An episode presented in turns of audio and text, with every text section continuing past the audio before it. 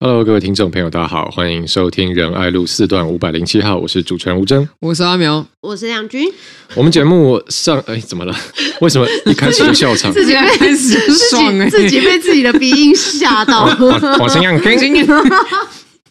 大家好，你说对，哎，怎么寇姐今天来到我们的现场？民进党在大安区应该提名苗博雅啊啊，要以胜选为最高目标。我们我们尊重每一位大家的看法，真的，我们就只有努力努力再努力。果然很得体，非常得体。突然突然无意间发现，我们节目的核心精神就是得体，对对，一定要。要非常的端正，非常的端庄啊，非常的四这个四平八稳。怎么越来越喜欢这个名字？对啊，我们感觉以后以后要改名 talk，甚至可以开专场。对，为为什么？我先 补充，为什么会有这个脉络？是因为上一集我们呃录音之前有在讨论，阿苗说有听众反映，嗯，就是。呃，常会收到回馈说，哎，你们那个 podcast 很好听，哎，我有听你们 podcast，但就是那个那个那个人，呃，然后大家就讲不出来，就是讲不出来。对，所以我们在讨论说这个名字是不太好记，就是毕竟大家可能很多人都没有到过这个地址过，所以我们有在讨论是不是、嗯、是不是这个，例如说要换个名字啦，或者是用我们三个人名字各取一个字拼凑一个梗，嗯、但是我们后来发现苗亮真在很难拼，就是 取名字。对拼不太出来，所以我们还在想对。刚刚觉得得体这个好像不错，是的，大家符合我们的主轴。对，大家如果觉觉得有什么样的这个意见，欢迎提供给我们。好，说到意见，我们先来呃，也来这个回复一下上礼拜意见，因为再次感谢于佩珍小姐的这个助攻哦，我们 最近迎来一波这个成长期哇，谢谢佩珍，谢谢这个我们的号召力非常强青年领袖。没错，我们的收听数在过去一个礼拜大概增加了五千次，哇，下拉，对，所以是非常有动员力的。好，好，那我们所以是蛮多呃，有一些朋友来留言，可能有新朋友，可能旧朋友，那我们就呃先回复一下。呃，我们上集有讨论到这个议员落跑去选立委的问题嘛？那时候亮君有问说，大家觉得这到底是不是一个道德瑕疵呢？因为看起来，呃，例如说国民党王宏威落跑，哎，也是高票当选，是不是选民不在意这件事情？老王留言说，国民党根本不怕，因为造谣落跑都选得赢，还怕什么？然后访客留言关于市议员落跑，要是这个市议员做得够久，知名度够高，相信选民都乐意祝福更上一层楼。但要是位子都没坐热，就凭着空泛的民调高、舆论支持，然后落跑去选立委，这种就应该不妙。好，然后哦，这这有一位访客是就是被佩珍导流来的。说，身为重度 Podcast 使用者，竟然现在才知道这个节目。你看，大家要再努力，努力，努力。不，我是说，他也他也不会说，呃，现在才知道原来如此五百的信号。就这个节目，对，所以我们这个名称有点绕口。感谢于佩珍在脸书推荐，让我及时加入粉丝行列，且一听就欲罢不能。以前就很欣赏阿苗的口才和思辨，听了这节目又更加认识吴峥和亮君，尤其吴峥的主持功力令人惊艳。五十七集模仿刘妈沟信子，惟妙惟肖，笑到喷泪。虽然我就生活在松山信义，无奈户籍只隔一条街就被划到南港，无法用选票支持，只好先听报节目，假以时日啊，让政治边缘不再边缘。感谢三位在公务繁忙之余录制这么优质的节目，我们一起为台湾加油。谢谢你，谢谢。然后好，有一哇，这个大长篇，有人。针对亮君的烦恼写了一篇作文回应。哇，好，想针对五十五集认真回应一下，关于女政治人物是否适合用外表来扩大接触率。我同意阿苗讲，这个社会对女性就是有性别刻板印象，认为有姣好外表的女性就是花瓶，这是一个结构的问题。当然，有志者可以自己选择从自己去突破，不论从扩大接触率或打破性别刻板印象，好像都认为亮君应该要多打扮，但是。我认为亮军本身应该也有选择的权利。作为一个政治人物，他有其自己的想象。如果超出这个想象，如果反而让亮军带来心理上的压力，这就有点本末倒置。打破这个社会的性别刻板印象的责任不该由他一个人去承担。就像法国政教分离运动，我支持伊斯兰女性仍然有选择，呃，有权选择穿罩袍的权利。每个人都有权利选择自己最舒适的方式，即便这种方式对某些意识形态的人来说不是最进步、最政治正确的。还有第二段，他真真的认真写很多，很认真，很认真。说再来，为了谈及扩大接触率，这又存在了许多假设，但是这些假设不见得都会成立哦。不同世代可能会有不同的看法，有时候可能反而会适得其反。就像 YT 影片要增加触及率。也是需要有所选择。如果单纯为了追求增加点阅率而开始用一些极端的方式，例如 YT 呃 YouTube 小玉喝母奶哦，这样形成的演算法将会把原本是你 TA 的观众排除，或是利用了超出其本业的方式。到最后所吸引的群众呢，就不再是为了钢琴，而是为了外表。嗯、这个在讲什么？这个在讲 YouTuber Pan Piano 啊？是什么？没有听过呢？就是一个都，就是你是不是故意的？对啊，我觉得的那个脸，这个这个一看就是他的脸后面隐藏着微笑，听众没有看到，尤其现在直播上的人都看得到苗博雅的表情。好好好哦，好好。回到亮君身上，我认为亮君当然可以为了维持自己政治人物的 IP 而选择最适合自己的打扮，庄严得体，不一定要追求打扮极大化。凸显女性身材，结论就是亮君在心理的舒适度、跑行程的方便度、维持本身政治形象 IP 的专业度，都是可以支持亮君继续维持最适合自己的打扮。庄严得体耶！你看我们得体真的好得体哦，对我们的印象都是得体，我们都是 dirty talk 啊。他这这个人真的很爱你，他大概打了，他在大概打了大概五百六五六百次，他他结论就是说亮君想怎么样都好。谢谢，他的结论就是这样子。其实我们会经常穿的蛮。庄严的啦，大家倒是不用担心，因为如果今天有一个公祭的行程，我们就一定要穿得很庄严，没错，这就是没有办法去去违背这个社会上面的一些礼俗的。好，还有好这个啊，还有呃，听众期待下一集说。吴峥模仿性子也太像了，好好笑，期待更多模仿。candy 说：“相见恨晚的好节目，听 听得到全球政治经济的评论，还有接地气的在地民生议题，硬话题中有趣味，软话题里见深度，太喜欢了，听起来。”谢谢谢谢，好高兴可以听到大家的五星吹捧。对，真的大家都留，大家都留五星，真的留五星，开心。然后机咪说：“请主持人吴峥也要多发表政治看法，看好仁爱路四段五百零七号。”哇，这他又把我们节目打出来。机咪说：“看好。”三位的政治发展，不论现在与未来，希望吴征也可以多发表在政治上的意见看法，譬如总统大选及台北市政，也许可以激发三个人之间更多不同意见的火花，也让选民能够更了解吴征，而不是只有看到外表而已。你根本就是为了想听的对啊，你前面铺陈一大堆嘛，而 不是只有看到英俊的外表。谢谢，谢谢，谢谢，五星吹捧总是听得很舒服。你很厉害，你从听 podcast 可以听出英俊的外表，代表吴真的声音本身传透传递出他的帅。谢谢吉米。好，对，我觉得当然，呃，要多聊政治看法，当然没问题啊。只是我觉得我们三个。不知道擦不擦出来火花，因为我们同质性其实蛮高的。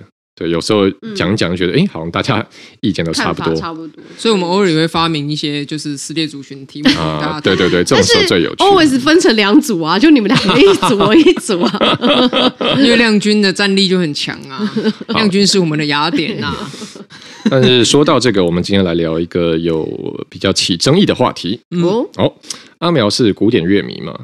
哎，真的不算是哎，就是我是近期突然被带去听了一个呃非常非常厉害的钢琴独奏会，我这样讲应该没错吧？钢琴独奏会就是是一个很厉害的钢琴家叫皮耶斯，然后他终于来到台湾，然后我一听，我真的是完全刷新我对古典乐的。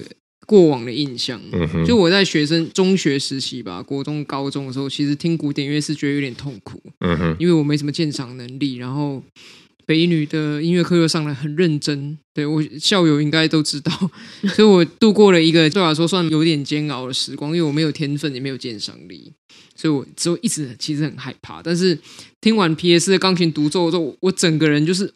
就是哇，你感觉好像真的，你的耳朵重获新生，嗯哼，是真的。就是后来隔天，就是 我在开车在路上的时候，我竟然自己放古典乐来听，赞，就是还把音量调大，然后就哇，我听到流行乐都受不了，啊，我的耳朵，对，这是一个我人生当中也算是非常玄妙，甚至有点超自然的经历。好的，那我们今天就来聊跟古典乐有关的话题，嗯，就是这个呃三月五号，现在录音的时间是三月六号嘛，就是昨天呢，嗯、本来我们有一位来自俄国的女高音 Anna Netrebko，哦，她。呃，其实其实我本来不也不知道这个人，是有了这个新闻以后呢，我去 Google 了解一下，说哦，这位 Anna Netrebko 是现在世界上最知名，就是是非常顶尖的 Top 的呃这个女高音歌剧的女高音女伶，嗯啊，所以本来呢，我们的国家交响乐团 NSO 哦有邀请她来台北做这个演出，时间就定在本来的昨天三月五号。但是呢，因为 Anna Netrebko 她的状况比较特殊，也就是她这个人，其实在过去呢会被视为是有比较多呃亲普丁的色彩，因为他是俄罗斯人嘛。然后呃，过去他跟普丁的一些连接比较强，所以过去呢，其实在呃国外也有发生类似的呃针对到底要不要邀他来演出，然后就有发生要不要抵制这个问题，然后引发了一些争议这样子。那呃，我们的国家交响乐团呢，在三月一号的时候呢，是紧急的宣布三月五号的这一场演出取消。好，为什么呢？就是因为我刚刚讲到 Anna Trubko 呢，包括说他过去一直被视为是普丁的好朋友。好，然后他在这一个普丁二零一四年竞选连任的时候呢，有去给他站台哦，支持普丁。然后 Anna Trubko 五十岁生日的时候呢，普丁有邀请他到。啊，克里姆林宫里面去过生日，好，所以看得出来说，哎，确实过去外界对他的形象一直是认为说，Anna Netrebko 这个跟普丁的连结是特别的强的，哈，他不只是呃，不只是挺母国、挺祖国，甚至他也包含挺普丁，有这样的一个色彩。那这样的事情呢，其实在国际上有先例啊，大概在刚好整整一年之前，就是二零二二年的三月。呃，当时俄乌战争刚爆发的时候，嗯，Anna Netrebko 呢，本来也预定要到纽约的大都会歌剧院去做演出。那当时呢，也是因为有人提起了说，哎，现在俄乌战争爆发，我们如果邀请了这么挺普丁这样的一个人来演出的话，是不是代表说我们不排斥普丁发动呃战争这样的侵略行为？所以当时呢，这个。Metropolitan Opera 他们也是把这一个 Anna 的演出给取消了。好，那所以当时呢，其实就引发了一波论战，就关于说，呃，他这样的一个来自艺术界的人士，到底要不要去，呃，因为说他跟普丁有私交，所以我们就应该说，俄罗斯现在发动了侵略乌克兰战争，那我们要全面抵制，所以这样的一个艺术演出也要给他取消。那总而言之呢，因为这个事情，这个事情呢，在。呃，过去国外其实就已经挑起了对他敏感的神经。那台湾这一次邀请 Anna Netrebko 来演出，其实我们也有受到国际关注。大家如果现在去呃 Google 的话，会看到说这一次的演出活动取消，很多的知名外媒，例如说德国之声啊、很多的大媒体其实都报道了。所以这是一件引起国际关注的事件。好，那这个里面可以讨论的点非常多，就是包含说。呃，这样的行为有没有必要啦？什么艺术艺术归艺术，政治归政治啦，等等。我把它分成几个层次来谈了。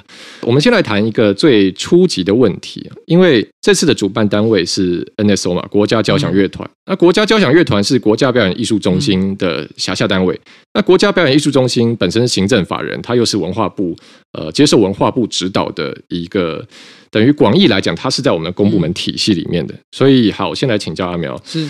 因为这一个主办单位算是公部门体系，毕竟国家交响乐团它冠上国家之名嘛，那这个当然是敏感性又更高了。如果比起一般民间办活动来讲，那阿苗今年从年初到现在，其实陆续有好几次出访嘛，去欧洲、去加拿大。是。那以你对国际上这些交流的感受到情势，如果台湾在俄乌战争刚好是差不多满一年的时候，我们有邀请了这样一个呃亲普丁人士来做演出，而且是。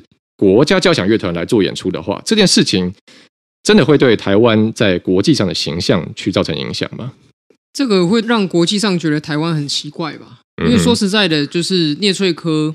哦，又是科学啊！本本期又是来探讨一下那个。我我以为你要模仿那 Trapco 这样，我说这个这个科你也会模仿，这个科这个科我没办法，这一科没办法啊。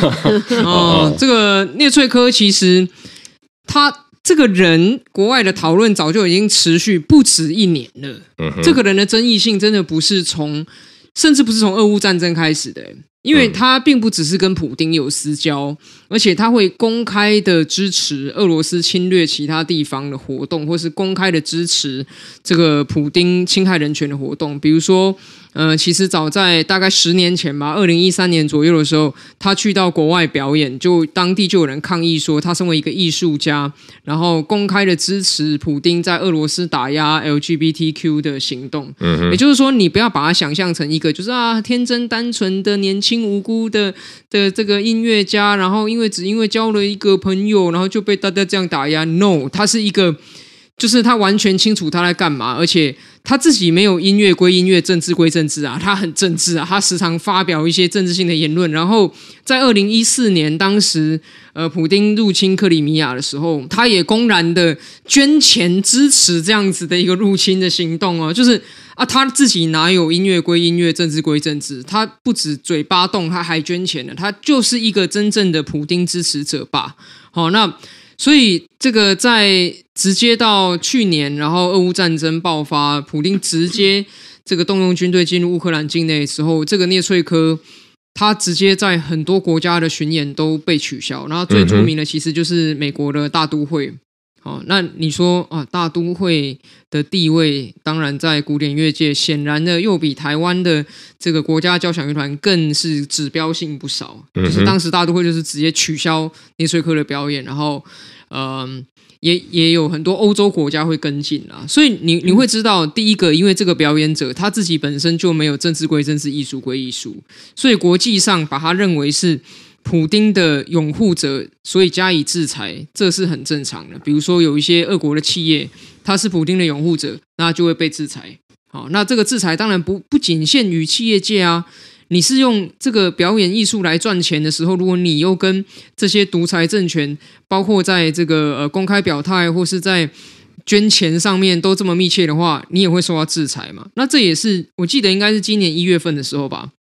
乌克兰公布了一份制裁名单，嗯，那聂翠科也被列在上面嘛，所以我们台湾不是才说啊，这个俄乌战争一周年，然后台湾对乌克兰的坚定支持从开始到现在从来没被改变过，然后基于因为我们台湾也是受到极权威胁的国家，那我们希望世界各国能够看到我们，我们当然也要帮助受到同样极权打压威胁的人，这是我们台湾在国际上一贯的论述。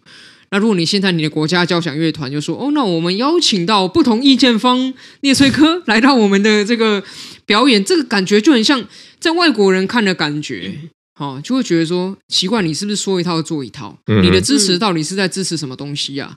你让聂翠科赚到了钱，他可能还会捐给普丁，诶。那这是什么意思？那我再举一个更明确、更大家一定听得懂的例子好。那就有一天，如果有一天台湾被中国侵略了，然后这个时候有一个国家啊、呃，比如说呃呃呃，要怎么说？日本好了，说哦，日本全力支持台湾，好，或者是说嗯，捷克宣布全力支持台湾，相挺好。然后结果在一周年的时候，他突然邀请了黄安哦，成龙，嗯，黄安成龙去他的这个。这个国家的国家的什么表演单位里面演出，然后一边说哦，我们支持台湾，那所有台湾人看的人都会觉得说，呃，这是怎么回事？这现在是怎样嘛？对，所以基于就是我们应该要维持一个 integrity，我觉得西方世界很重视 integrity，它不只是字面上翻译的诚信，而是一个人的一致性、嗯、正直。对，一致性、正直。我们台湾要维持我们台湾的形象，这 integrity 的招牌。取消这一场由国家交响乐团邀请的聂翠科表演，应该是不得不真的一定要做的事情。嗯、而且你有一年的时间可以去规划取消。我不知道为什么到了这么近，呃，有有突然发现的感觉，有啊，有啊，这样子，觉得这很不可思议啊，就是恐龙，嗯嗯，恐龙般迟钝的神经。好，我这边也补充一下脉络，因为呃，关于这个 Netrebko 它的相关的。各方的回应非常多。那刚刚阿梅有提到说，过去他早在俄乌战争之前就支持俄罗斯的侵略行动。那这个部分呢？这个部分呢？呃，大家知道俄罗斯有一个很知名的异议性乐团 Pussy Riot。Pussy Riot 的团员他之前就有指控说，Anna Netrebko 呢，他呃是捐赠了巨款给这个俄罗斯在入侵克里米亚的行动。那 Netrebko 本人是否认，他说他从来没有呃捐钱给政府，但是他承认他有捐钱给呃俄罗斯在克里米亚占领区里面的一座歌剧院啊、大概他说好像大概是一万八千美金左右啊、他本人是承认部分，其他部分他否认，那这是他自己的说法。那在去年三月呃这个大都会歌剧院事件的时候，当时其实大家就有要求，呃舆论压力就要求他要去谴责普丁，就是必须要做一个切割。那他。当时没有直接的去回应这个事情，但是他有说他反战，他。呃，他有说，我当然反对战争，这个战争对任何人都没有好处。我希望俄罗斯赶快结束战争啊、这个是他当时做的公开声明。不过大都会这边还是把他的表演取消了啊、这个是呃，这个给大家平衡报道一下，可这个资讯大家可以自己消化。那这个事情出来以后呢，我们台湾这边的外交部就是说，呃，这个台湾支持乌克兰的立场坚定，不容模糊。好、我们绝对反战、反侵略。那俄罗斯驻台北的这个办事协会则是说非常遗憾啊，这个不希望有任何针对国籍的歧视事件，也谴责 谴责当局纵容仇恨蔓延。好，这个是俄罗斯方面的，怎么听着好熟哦？对啊，这是俄罗斯方面的说法。好，所以现在来问亮君了。但是确实，呃，阿苗刚刚最后提到一个点，怎么反应这么慢？因为确实也有人提出这样的质疑，那我觉得也很合理，因为。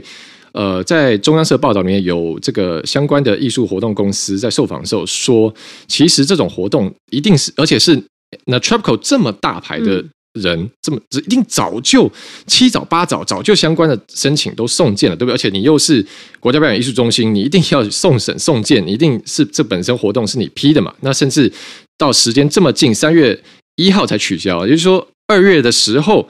对不对？这个什么相关的机票啦、表演证啦，什么一定通通你都放行了嘛？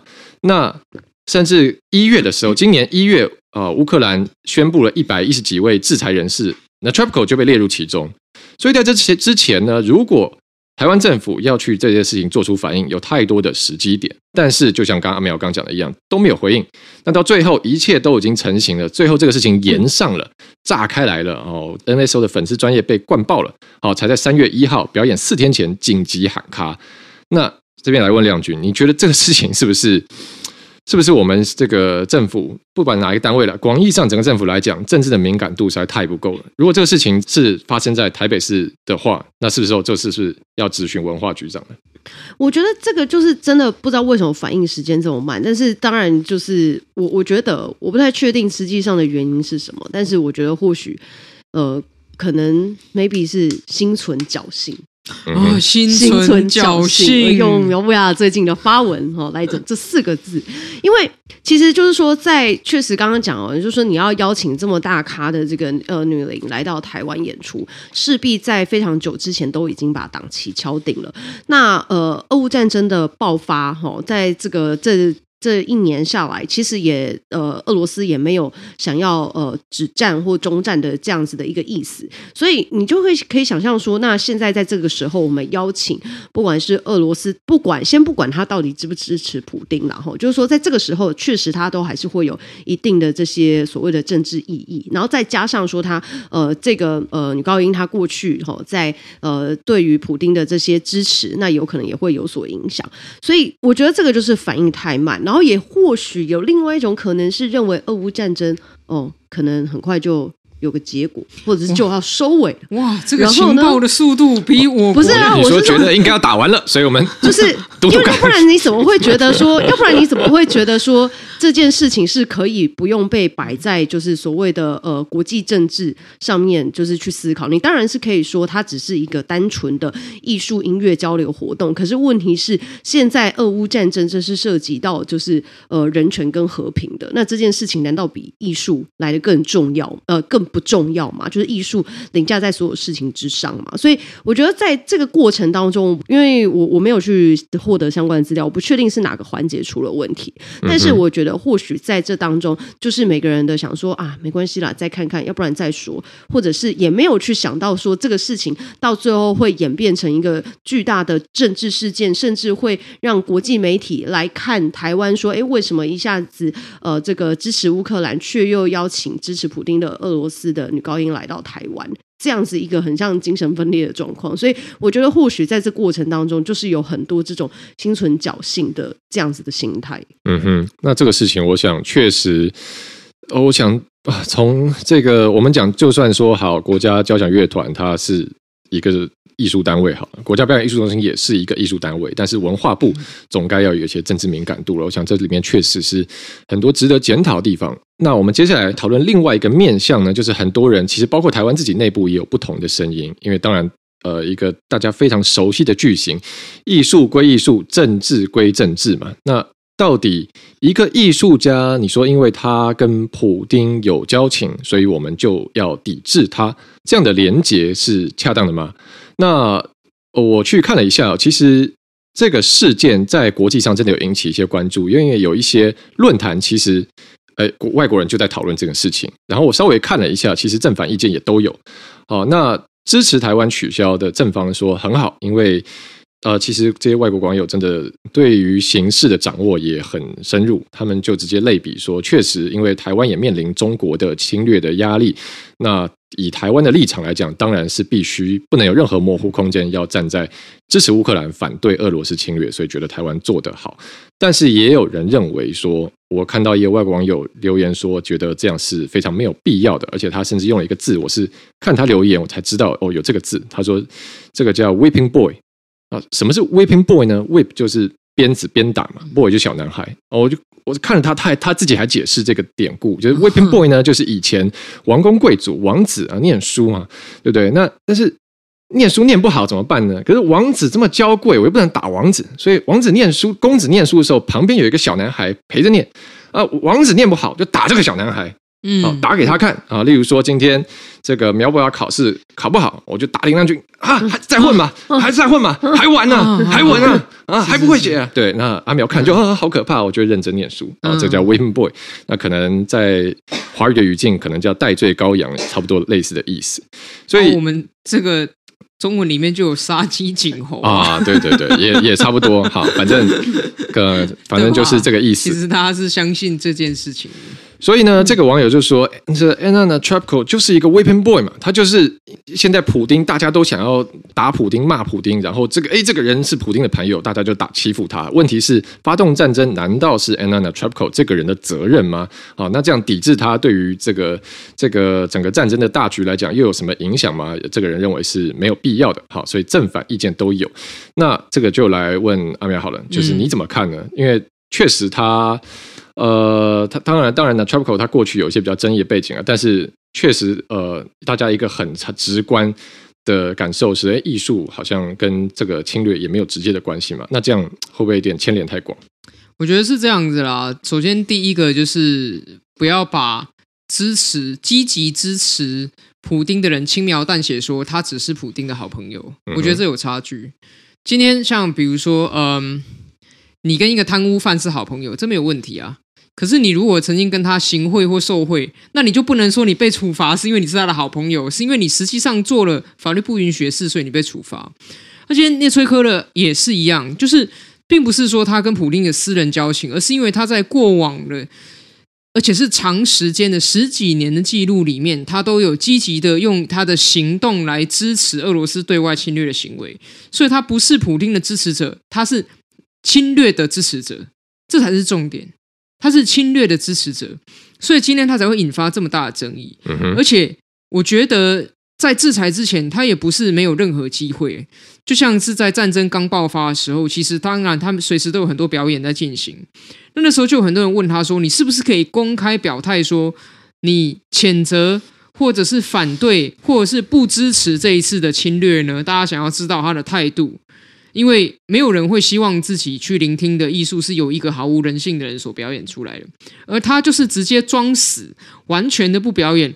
到什么程度呢？到他的经纪公司都直接把他放生，他的经纪人跟他的经纪公司是就是觉得他没办法再帮这个艺人、这个表演者继续做经纪。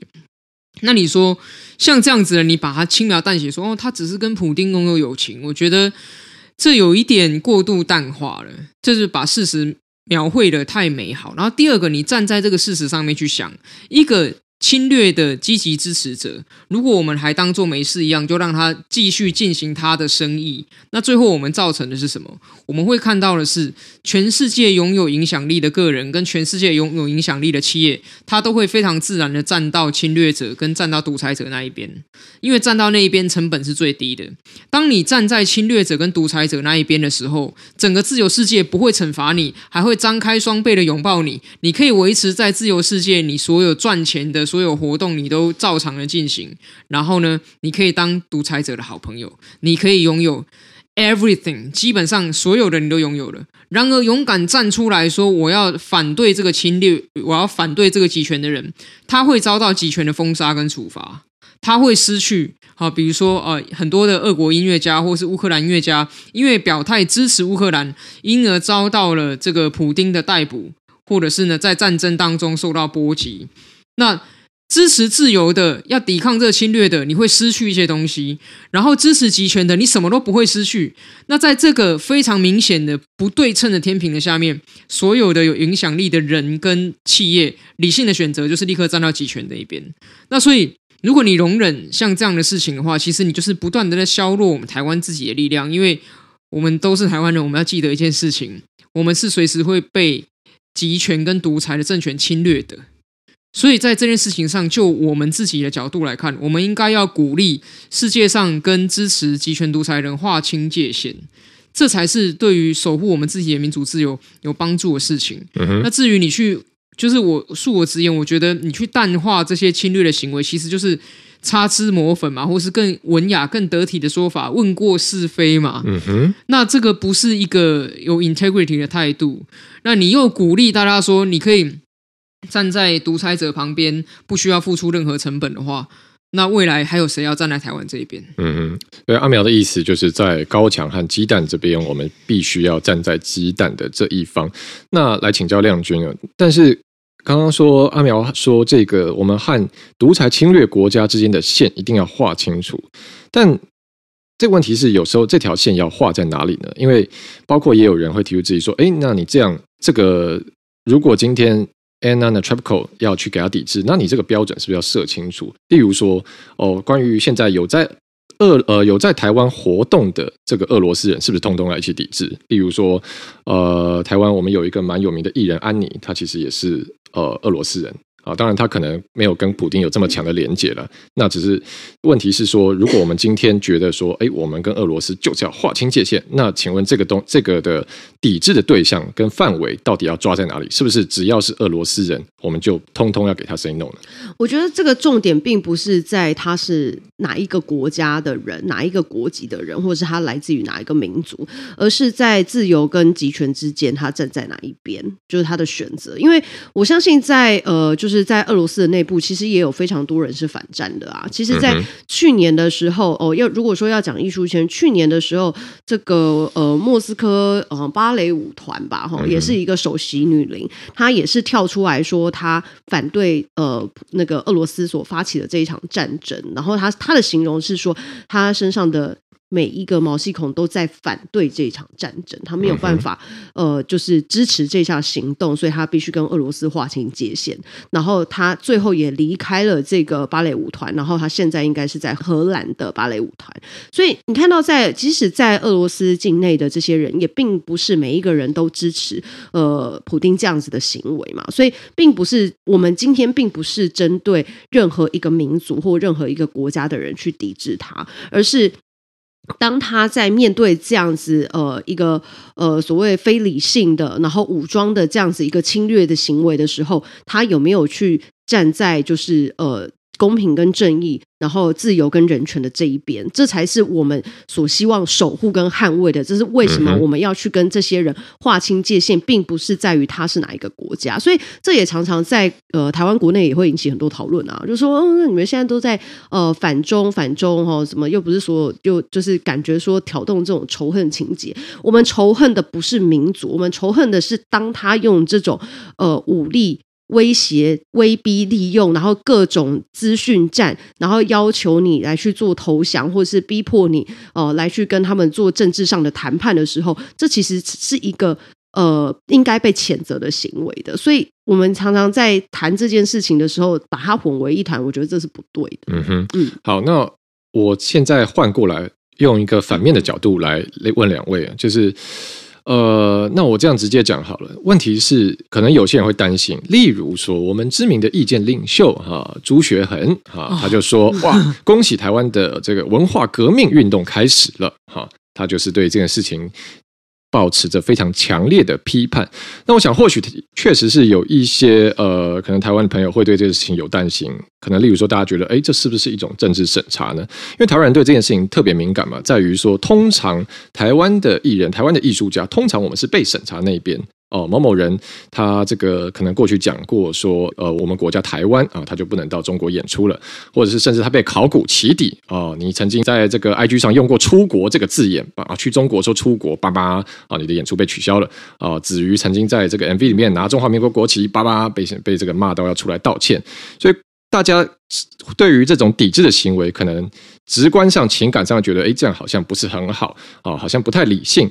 那现在我们抵制这个 Netrebko 的演出，也让他这个取消了，这样是不是变成跟中国一样呢？我觉得事情哈，如果要这样子比的话，那不是说你可以摸你太太的屁股，那为什么路上其他男人不可以摸你太太的屁股吗？就是你只看你抓的，其实哦，抓到一根鸡毛，哦，这根鸡毛，这两根鸡毛长得是一模一样，所以这两只鸡是一样的鸡。那我就觉得有点小看这个台湾人的。台湾人的思辨能力吧，啊，我觉得今天以聂翠科来讲，哈，如果今天邀请他来是一个，就是纯粹民间私人单位，那在这位。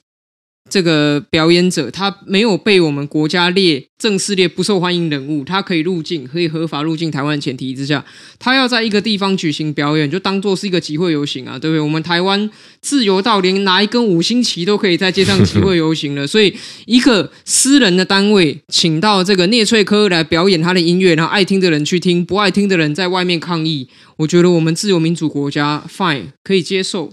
可问题是，今天邀请的单位是国家交响乐团嘛？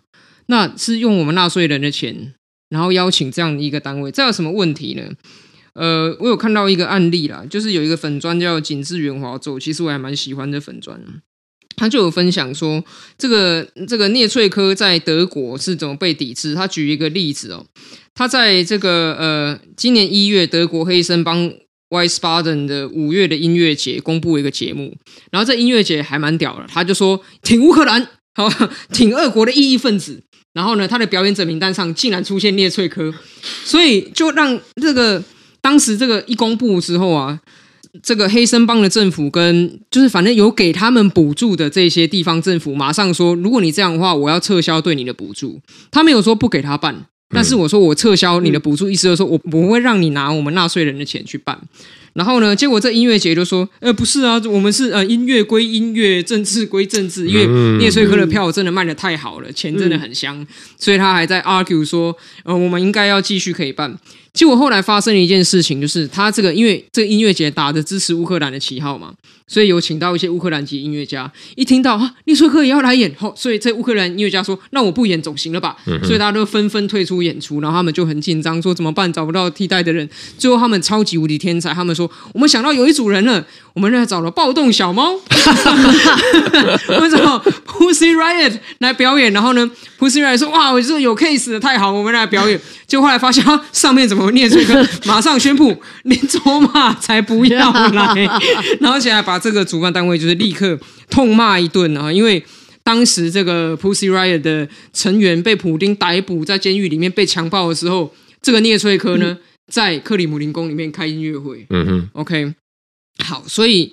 我不知道以这个我们台湾的知名意见领袖朱学恒的标准来说，德国是否也在进行文化大革命呢？嗯哼，啊，还是说美国的大都会歌剧院也在进行文化大革命呢？啊，不到美国不知道文革还在搞，是这个样子吗？好，我觉得你没有国际观就算了。好，这个好好的学习，我觉得这个人嘛总是学无止境，我们一直在学习。可是你动不动呢就把这个。基于国际上大家都已经知道这所谓的制裁这件事情，形容成文化大革命，那我就请问你，西方国家联合起来制裁俄国的企业，你会不会形容是文化大革命？那如果你搞到这样子的话，那面对俄国的侵略，我们就直接在地上打坐就好啦，不需要任何反抗啊，口念佛号，佛系抵抗，侵略者自然会退军，会撤军。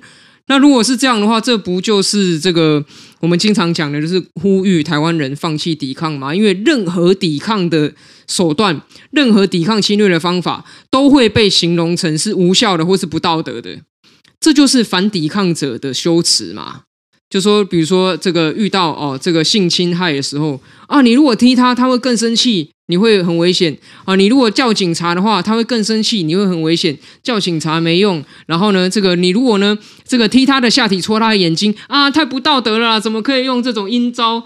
那不然要怎么样？就是在那边给他侵犯啊。所以我觉得，我个人是不喜欢这种把所有抵抗侵略的行为一概形容成无效的，或是。说他不具有伦理，或者是说他不具有道德了。嗯、事实上，做这些事情的手段，其实只是要重新再一次的确认，我们拥有共同拥护自由跟反侵略的价值，就是如此。嗯哼，那亮君呢？亮君觉得这是一种政治审查吗？我觉得还是要回到本质上来讲，今天并不是因为他是任何呃一个国籍的。的人哦，就是说，不管是你说像呃中国，他现在譬如说中国他，他他对台湾人吼，譬如说有些影剧歌星，你刚刚讲说，如果是过去有发表过台独言论啊等等的，那这个其实很明显就可以看得出来，谁是自由的，谁是集权的嘛？民主自由跟跟威权，这其实就是。之彼此之间的对抗，所以在这样子的状况底下，当然是民主自由这一方，我们一定要去守护啊。所以今天来讲的，并不是说所谓的言论审查，言论审查你是讲说呃，去消灭对方的这种呃所谓的种族啊，或者是真正这个言论自由的审查，是中国他们对于自己。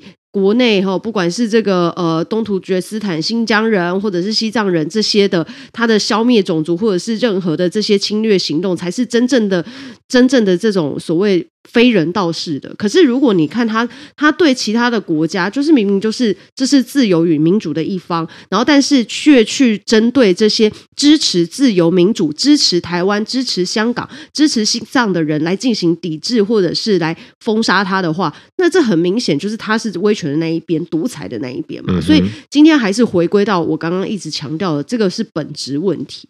嗯哼，我自己看法，其实我会觉得说。